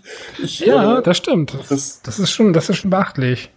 Vor allen Dingen, weil es eigentlich auch, also das Problem dabei ist ja, dass es dann auch halt äh, den eigentlichen Preis deiner Spiele im Prinzip untergräbt, weil ich meine, die haben diese Keys umsonst bekommen, die äh, wenn dein Spiel 20 Euro kostet, dann verschleudern die die Keys für 4, 5 Euro. Ähm, das ist tatsächlich eigentlich auch ein wirtschaftlicher Schaden, der dadurch entsteht.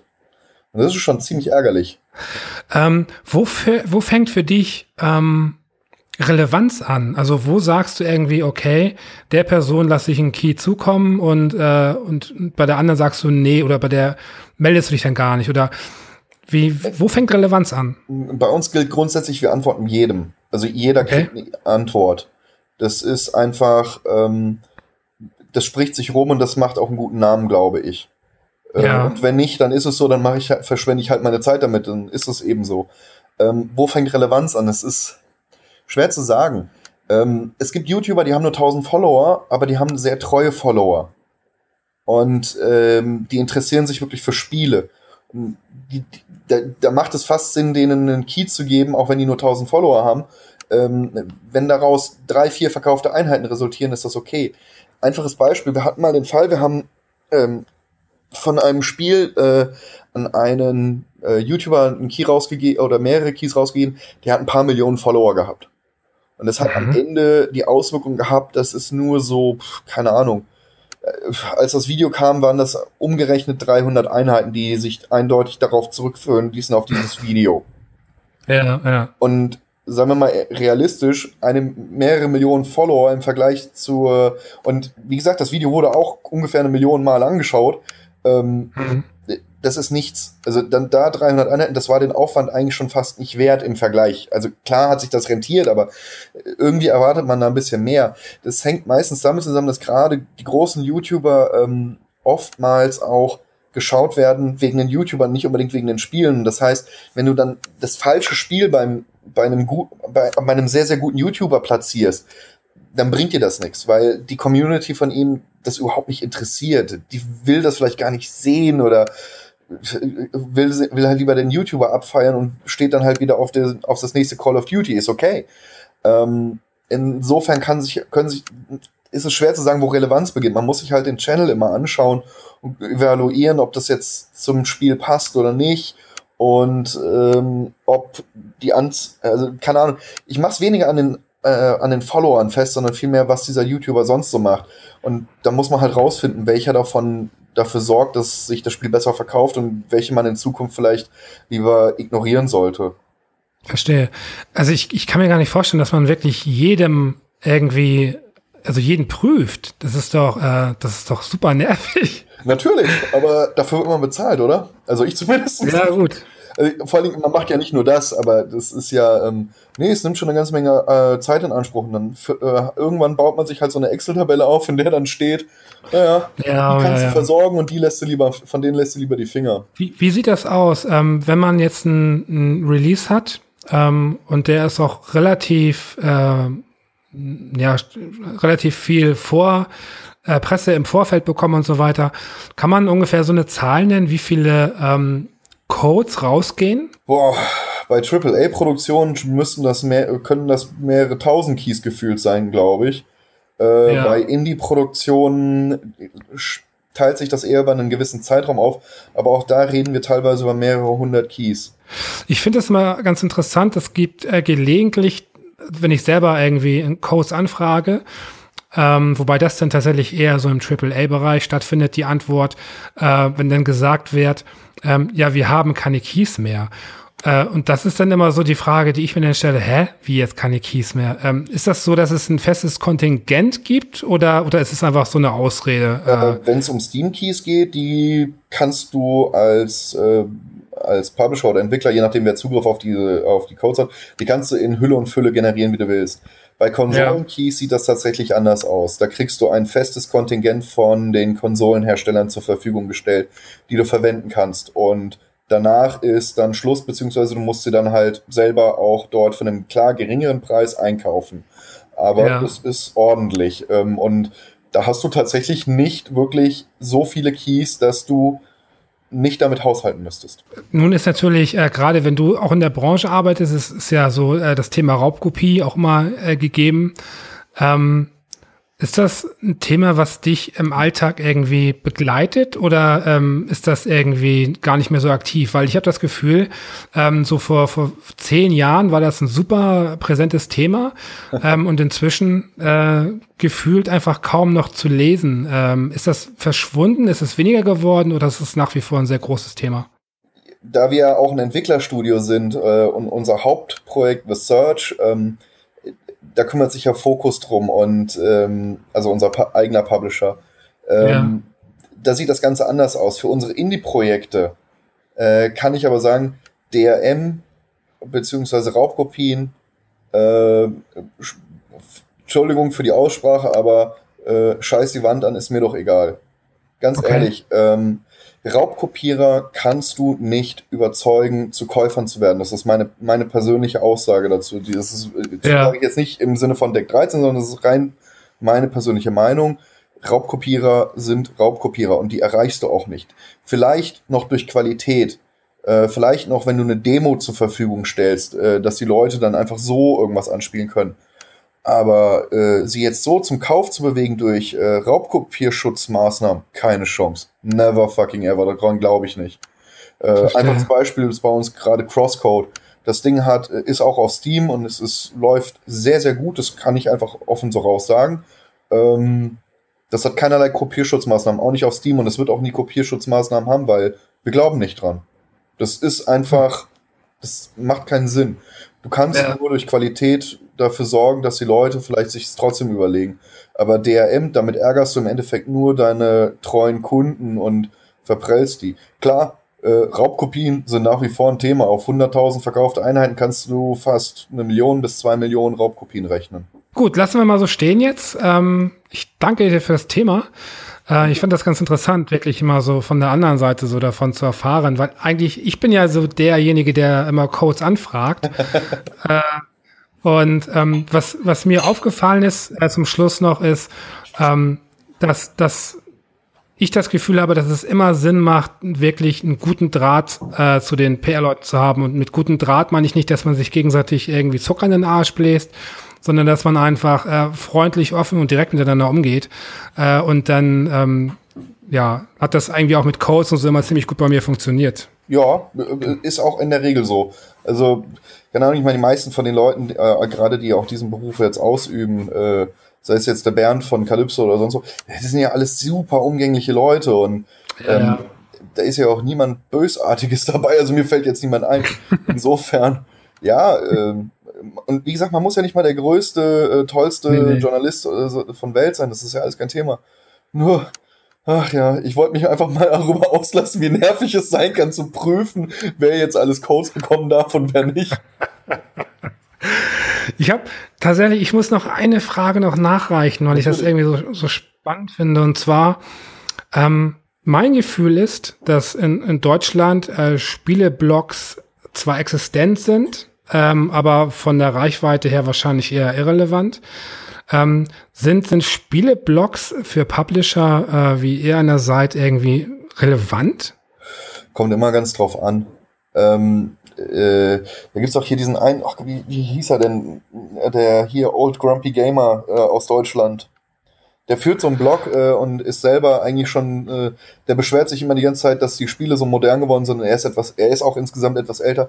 Der wiederum, ja. äh, je nachdem, was für ein Spiel du hast, wenn das so ein bisschen oldschoolig retro ist, dann ist das voll, äh, dann ist der perfekt dafür geeignet, weil der auch eine, dann die richtigen Leute anspricht und äh, ansonsten Spieleblogs im deutschen Markt tatsächlich gibt es eher wenige, die wirklich reich, also wirklich relevant sind, ab, also im Sinne von verkaufsfördernd. Ähm, ja, aber ja. man versorgt sie trotzdem, weil sie gehören dazu und äh, wer weiß, vielleicht ist das irgendwo äh, auf einmal das nächste Kotaku dabei.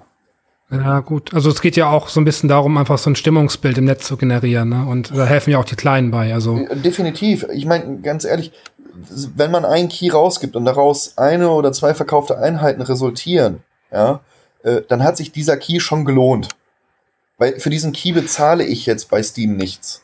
Also ich als Hersteller, weil ich kann den einfach generieren und äh, dann habe ich wieder einen Kunden und zwei Kunden mehr gewonnen. Und vielleicht kaufen die ja dann auch mein nächstes Spiel und so weiter. Also äh, es ist schwer zu sagen, klar, ich meine, das ist, sind dann vielleicht nur Peanuts, aber mein Gott, so ist es eben. Michael, vielen Dank und noch einen schönen Abend. Danke, dir ebenso und Tschüss. vielen Dank für, ja, für das tolle Gespräch. Gerne, tschüss. Ciao. Der letzte Gast ist der Benjamin und Benjamin ist 35. Hi. Hi. Benjamin, was hast du für ein Thema mitgebracht? Also ich habe ein Thema mitgebracht, eins, über das man sich gerne aufregt oder an dem ich mich auch gerne aufhänge, weil ich es halt ja. mittlerweile schon eine Frechheit finde und das ist das Thema Season-Pässe und Updates. Okay, das ist ein sehr schmerzhaftes Thema. Ein sehr schmerzhaftes Thema. Und äh, vor allen Dingen, warum ich dieses Thema gewählt habe, ist eigentlich, also dieser Trend ist ja irgendwie, glaube ich, ich bin mal, ich bin mir nicht sicher, aber ich denke mal, EA Games hat das mal so angefeuert. Ich glaube, die waren die ersten, die mal so einen Kram gemacht haben bei irgendeinem Battlefield-Teil. Kann jetzt ja. sein, dass ich mich da irre, aber da hat das angefangen und da wusste ich, da habe ich das auch schon mitbekommen, dass so dieser Aufschrei in der Gamer-Community ziemlich groß war. Oh, halbfertige Spiele hier raushauen und so, das ist Abzocke. Ja, und was ich festgestellt habe, das haben die jetzt knallhart über die ganzen Jahre durchgezogen und es ist noch schlimmer geworden, finde ich so. Also es ist gerade bei diesen großen Titeln ist es ziemlich nervig. Also ich habe mir zum Beispiel mal vor einer Zeit lang Star Wars Battlefront geholt weil ich das hatte das in der Demo getestet und fand halt ist eine super geile Star Wars Shooter Umsetzung. Also man hat wirklich dieses Star Wars Feeling und war halt total begeistert von dem Spiel, habe das echt gefeiert. Und ähm, ja, und sah dann auch schon gleich, ja, du kannst jetzt auch schon direkt einen Season Pass für 60 Euro kaufen. Dachte mir, was soll denn das so? Ne? Also ich, dann kostet das komplette Spiel mich 120 Euro oder so. Und das fand ich halt einfach eine Frechheit. So, das gab's früher gar nicht. Und das ziehen die halt heutzutage immer mehr knallhart durch. Und äh, und richtig schmerzhaft hat's mich getroffen jetzt bei Resident Evil. Also ich bin Hardcore Resident Evil Fan. Und als jetzt der neue Teil rauskam und ich gesehen habe, da wird es einen Season Pass für geben und das sind ja schon, der Season Pass ist ja schon raus, da habe ich gedacht, also jetzt hört es auch irgendwo mal auf, weil das ist eine Reihe, die das nie gebraucht hat oder nie in diese Richtung gegangen ist. Und jetzt wird's da auch gemacht, was ich halt ja, schade ja. finde. So. Man kann ja, wie bei allen kommerziellen äh, Geschichten, kann man ja sagen, das ähm, hat letztlich entscheidet das ja die Brieftasche. Ja. Das heißt, wenn die Leute das nicht kaufen würden, würden auch die äh, Publisher das ähm, nicht, nicht anwenden als äh, Monetarisierungsform. Äh, Wa warum kaufen die Leute das? Ich weiß, ja, ich denke mal einfach, ich sag mal, weil es auch so die typischen Gaming-Reihen sind, die die Leute schon immer gespielt haben. Ich sag mal, so Leute, die Battlefield gut finden oder damals schon gut fanden, spielen das heute auch noch. Es gibt natürlich immer noch diese Nostalgie-Typen, die dann immer noch sagen, ja, aber Battlefield 3 war immer noch das Beste, wo man sich auf dem Düsenjet auf die Flügel legen konnte und von da aus dann mitfliegen konnte und so ein Käse. Dass halt ja. immer noch diese alten Nostalgie-Teile verteidigt werden. Aber wenn man Fan dieser Reihe war, spielt man das heute noch, weil man ähm, bestimmte Dinge an dieser Reihe halt mag und deswegen zockt man es halt immer wieder. So geht's mir auch bei Resident Evil. Und ähm, ja, und denke mal, deswegen kaufen die Leute es einfach, weil sie haben ja auch gar keine andere Wahl. Das Ding ist, hm. wenn jetzt der eine Kumpel das nicht so wild sieht und sagt mal, jetzt da auch der Schuh jetzt finanziell nicht so drücken würde und der kauft sich jetzt direkt den Season Pass, aber der andere Kollege hat halt nun mal einfach die 60 Euro für das normale Game über, dann kann er schon mal diese Zusatzinhalte nicht mitspielen und wird quasi darauf gezwungen, sich diesen Zusatzinhalt irgendwann anzuschaffen, wenn er das mit seinem Kumpel spielen will. Also, ne, wenn man diese Reihe mag und das weiterzocken will, kauft man sich auch irgendwann den Season Pass. Und das finde ich halt, finde ich halt mies. Also, dass das so gemacht wird und dass es da eigentlich gar nichts gibt, wo, wo mal jemand sagt, hier, das ist eine Abzocke, was sie jetzt mittlerweile macht. Ihr könnt nicht immer halbfertige Spiele auf den Markt bringen und dann später nochmal den gleichen Preis für den Rest des Spiels euch abziehen. So. Und das machen sie und keiner sagt da was. Und das finde ich halt irgendwie ein bisschen mies. Ja, ähm, ist ja auch schon mal ein gegenteiliges Beispiel irgendwie äh, begegnet. Gab es für dich auch schon mal sowas wie ein Season Pass, bei dem du gesagt hast, das hat sich richtig gelohnt, das war ein faires Angebot? Oder ist das, mhm. das Prinzip für dich generell einfach fehlerhaft? Also ich hatte noch nie einen Season Pass, der sich äh, wirklich für mich gelohnt hat, muss ich sagen. Aber ich finde generell dieses Modell einfach schäbig. Also ich finde, es ist einfach ein reines Geldmache-Modell und ähm, unfair den Spielern gegenüber. Gerade auch den Leuten, sage ich mal, die gewisse Reihen, Spielereien ja auch so erfolgreich gemacht haben. Ich sag mal, Battlefield oder Call of Duty wäre einfach nicht so erfolgreich und hätte nicht so viele Teile, würde nicht diese riesen Community dahinter stehen. Und diese Community hat diesem Spiel diesen Erfolg gegeben und jetzt nutzt die Firma die Fans quasi aus. So, das finde ich halt nicht korrekt.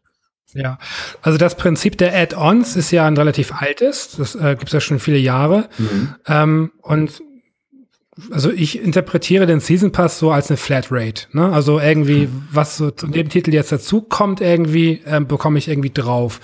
Äh, inwiefern ist das jetzt anders zu den Add-ons, die man sich separat kauft? Also ich ich weiß nicht, zum Beispiel Rockstar. Rockstar ist da, glaube ich, so der einzige, den ich jetzt kenne von den Großen, der das nicht tut. Also ich wüsste okay. jetzt nicht, dass es bei GTA einen Season Pass gibt. Und ich merke, sehe halt auch auf Facebook, dass die ganze Zeit diese GTA-Packs, die jetzt immer dazukommen, ob es um Tuning oder Biker-Gangs oder so geht, das ist alles kostenloser zusätzlicher Inhalt. Und das machen die, glaube ich, schon immer so. Das hat mir auch, äh, glaube ich, ein Arbeitskollege gesagt, der meinte auch, ja, Rockstar macht das nicht, die machen keine Season Pässe, die bringen immer alles umsonst raus. Und da habe ich gesehen, ja, okay, warum können die das, warum können die anderen das nicht auch? So, und ich sag mal, Rockstar hat ja auch Kosten, wenn sie diese neuen Sachen entwickeln. Und äh, die müssen die Kosten ja auch irgendwie reinholen, aber machen das nicht bei den Fans. Und das finde ich halt wieder gut. Ja, wozu man sagen muss, dass einfach so Titel wie GTA nach wie vor einfach zu den wirklich gut gekauften Titeln zählen. Ne? Also die sind nach wie vor in Charts und so vertreten. Ja. Ähm, das heißt, äh, die haben für sich so die Formel gefunden, einfach äh, mit einem Spiel, das es schon diverse Jahre gibt, ähm, ständig irgendwie die Käuferschaft irgendwie wieder zu mobilisieren äh, oder halt neu äh, aufzubauen. Keine Ahnung. Das ist aber, glaube ich, auch fast so eine Ausnahmeerscheinung, oder? Also ich habe das Gefühl, dass äh, die, dieses, der Name, den sie tragen, dieses Rockstar, das ist für die auch so ein bisschen gefühlt so ein bisschen auch äh, den Status, den sie genießen in der ja, Branche. Klar. Das, das denke ich auch, natürlich. Aber ähm, ich sag mal, die könnten es aber auch genauso gut machen. Also sie hätten ja jetzt auch sagen können, ihr bekommt die ganzen Tuning-Sachen und diese Biker-Gang-Option, das alles könnt ihr euch kaufen, es kostet 15 Euro. So, das hätten sie Ja. machen können. Und ich bin mir sicher, die hätten einen dicken Reibach dabei gemacht, weil die Leute es auf jeden Fall gekauft hätten, weil es ja einfach GTA ist. Und ähm, ja, aber sie machen es nicht so. Und ähm, ich finde, äh, also EA ist, glaube ich, so derjenige, der es am meisten macht und auch wirklich, wirklich Hardcore betreibt. Und jetzt durch, dadurch, dass Capcom das jetzt auch gemacht hat, habe ich halt ein bisschen Angst, dass so gewisse Spiele, die ich gerne spiele, jetzt da auch überall nachziehen und ähm, dass auch alle anfangen mit diesem Season Pass Kram und dass du irgendwann eigentlich gar keine Titel mehr hast, bei denen du dir sicher sein kannst, wenn ich das jetzt kaufe, dann ist es das Spiel komplett und nicht nur das halbe Spiel halt. Ne?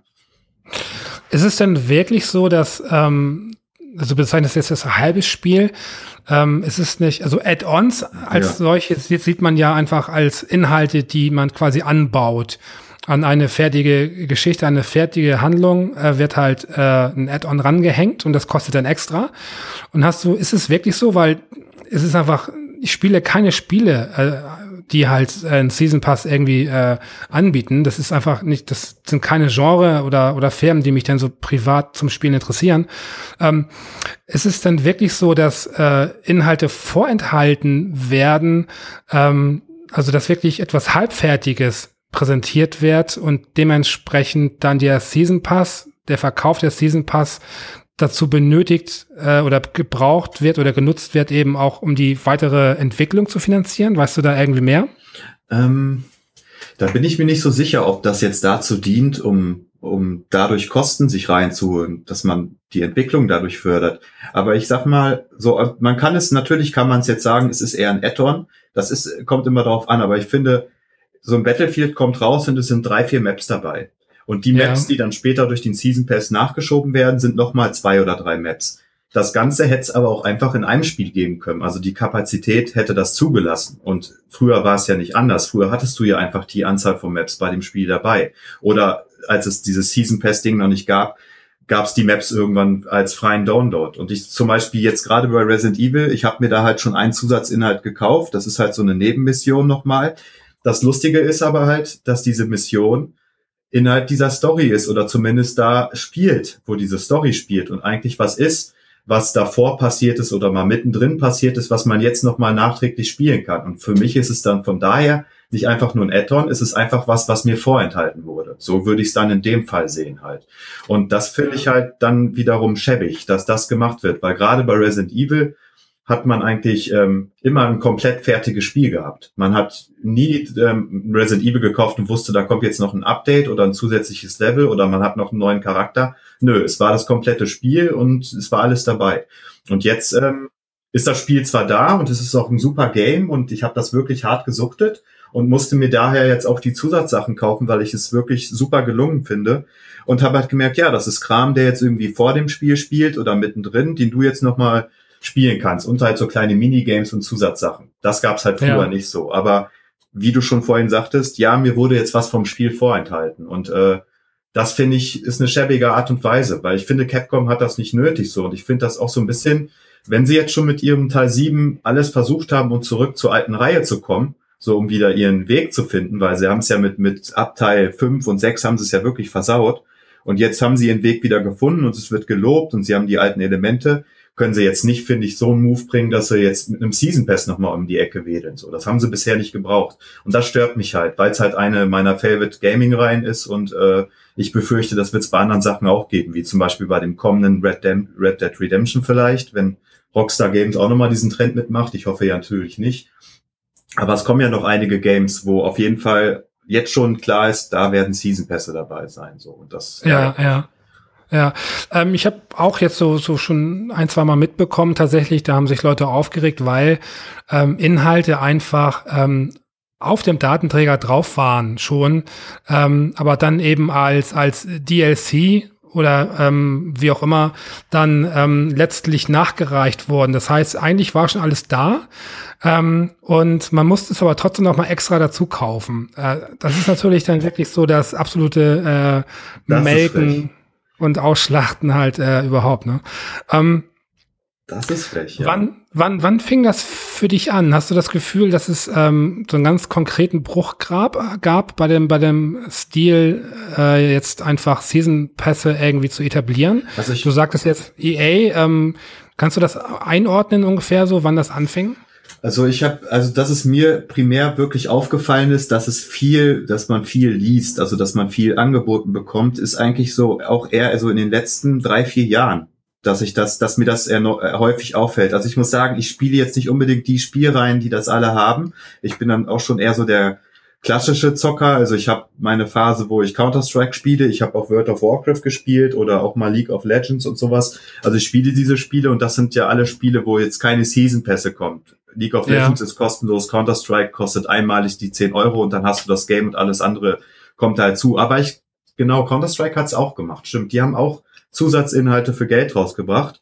Aber das war, finde ich, jetzt nichts, was vorenthalten wurde. Das war was Neues, was sie sich ausgedacht haben. Das war was Frisches, was es früher bei Counter-Strike so nicht gab. Von daher fand ich das berechtigt. Also wenn man da Bock drauf hatte, konnte man sich das kaufen. Aber ansonsten war man nicht be beeinträchtigt und konnte nicht mit den anderen jetzt normal die anderen Mods weiterspielen. So, das fand ich da ganz gut ausbalanciert. Aber ich habe es halt sonst nie so wirklich, dass es mich geschnitten hat in meiner Spielerfahrung eigentlich nicht, weil die Titel, die ich gespielt habe, haben das bisher nicht so gehabt.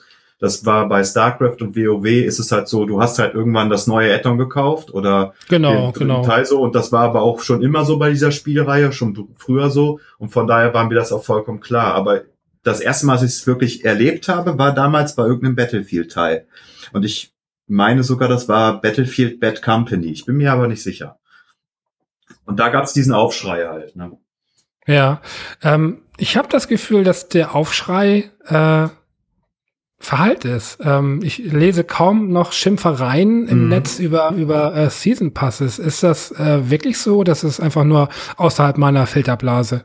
Nee, das wundert mich nämlich auch. Und deswegen habe ich gedacht, eigentlich könnte man das mal wieder ansprechen, weil das ist, denke ich, ein Thema, wo jeder sagt, ja, genau so ist es. Es ist eine Abzocke, aber alle machen diesen Film jetzt auch schon seit mehreren Jahren mit weil die Industrie sich nicht angepasst hat. Sie hat nicht auf die Leute gehört. Es war egal, wie er laut gerufen wurde. Es ist, wie du sagst, es ist Verhalt. Und sie haben es einfach mitgemacht, weil die Leute halt trotzdem geierig auf die Games waren und die weiter spielen wollten.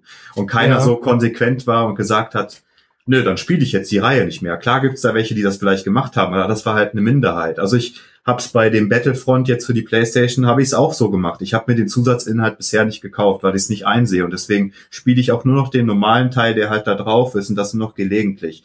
Was mich zwar im Nachhinein ärgert, weil ich die anderen Sachen auch gerne spielen würde, weil es schon ziemlich gut aussieht, aber nö, ich habe vor allen Dingen EA möchte ich nicht dieses Geld in den Rachen stopfen, weil die das irgendwie losgetreten haben und äh, ziemlich häufig den Trend in dieser Spieleindustrie bestimmen, wie die Spiele rausgebracht werden und wie diese Aufstellung ist, ne, was man nachreicht oder das gucken sich die Spielefirmen abhalten. Das finde ich nicht gut. Ja, das Problem ist natürlich einfach wie bei allen Dingen, äh, dass Veränderungen irgendwie nur durch Protest stattfinden würde und wenn der nicht stattfindet.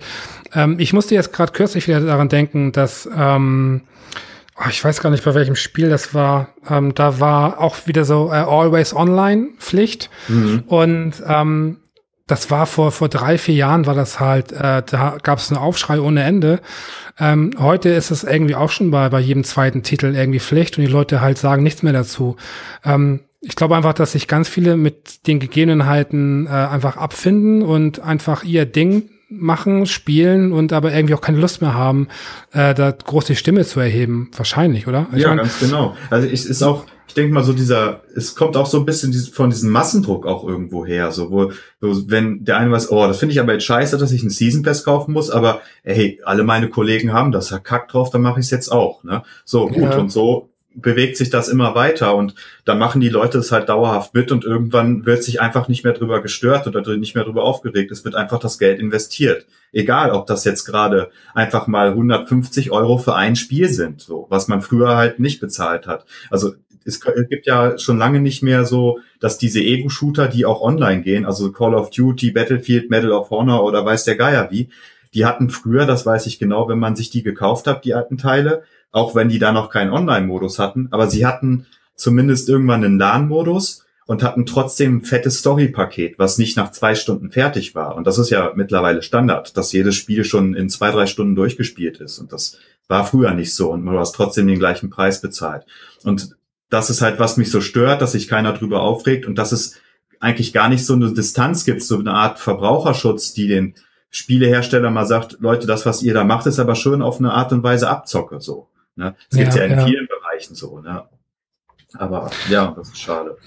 Ja gut, ich meine, da, da das gekauft wird, äh, scheint irgendwie auch die, die Käuferschaft irgendwie äh, die finanziellen Mittel zu haben. Und das, das Ding ist ja irgendwie, äh, so, so ein Protest, ein Verzicht, ähm, ist ja auch immer irgendwie so ein Einschnitt. Ne? Man, man würde mhm. sich selbst ja irgendwas rauben, man würde sich was nehmen. Ähm, nehmen wir mal so, so ein ganz einfaches Beispiel, was, was jeder verstehen kann. Äh, keine Ahnung, ich habe irgendwie ein Lieblingseis. Ja. Und, äh, und ich bekomme dann mit irgendwie, dass der Eishersteller irgendwie einfach seine Mitarbeiter scheiße behandelt. So. Und dann habe ich zwei Möglichkeiten. Ich kann sagen, ich äh, ähm, äh, beziehe Stellung und kaufe das Eis nicht mehr. Hm, die meisten werden sich sagen, ich werde durch den, das Eis, was ich mir nicht kaufe, werde ich nichts ausrichten. Aber was ich ausrichte ist, ich kann dieses verdammt leckere Eis nicht mehr essen. Hm. Äh, also kaufe ich mir dieses Eis, weil das geht um mich und das ist der Genuss, den ich halt weiter fortführen möchte. Und das ist, glaube ich, das gleiche auch bei Spielen, weil die Leute müssten ja auf etwas verzichten, worauf sie Bock haben. Und äh, das macht halt keiner. Ja. Ja, ich finde ja. halt, das ist halt, genau. Und man ist, man steht, würde dann alleine dastehen, so, ne? Das will ja sich ja, keiner genau. da allein, weil dann sitzt du da, ja, alle anderen zocken und du sitzt jetzt da und zockst es dich, denkst dir, jawohl, es lebe die Revolution, ja, und was mache ich jetzt?